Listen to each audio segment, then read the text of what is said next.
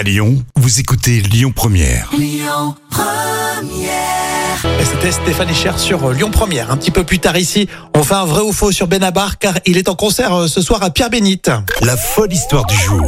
Voici la folle histoire racontée euh, par Jam. Alors on a inventé une application pour s'envoyer des messages mais sous l'eau. Euh, on se demande l'utilité du truc. Alors c'est en plus une application pour smartphone qui a demandé beaucoup de travail pour la mettre au point.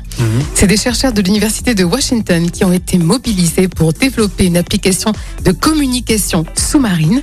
Alors le constat, une fois sous l'eau, les ondes bloquent directement le signal de nos téléphones et vous ne pouvez pas envoyer de SMS par exemple ou de messages vocaux. Pas.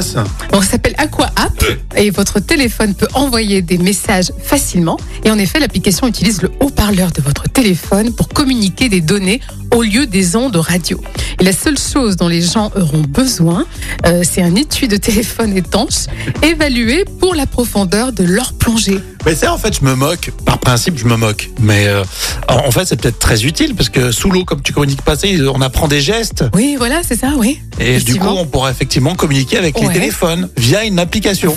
C'est quand même assez ingénieux, je trouve. Ouais, non mais c'est vrai que j'étais franchement, euh, je me moquais un petit peu et de toi, Jam. Je suis désolé, je, je l'avoue, hein. Ah, c'est gentil ça.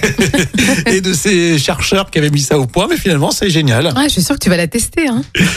Allez, voici Florent Pagny, les murs porteurs sur Lyon Première. On passe cette matinée, la dernière de la semaine, ensemble. Écoutez votre radio Lyon Première en direct sur l'application Lyon Première, lyonpremière.fr et bien sûr à Lyon sur 90.2 FM et en DAB+.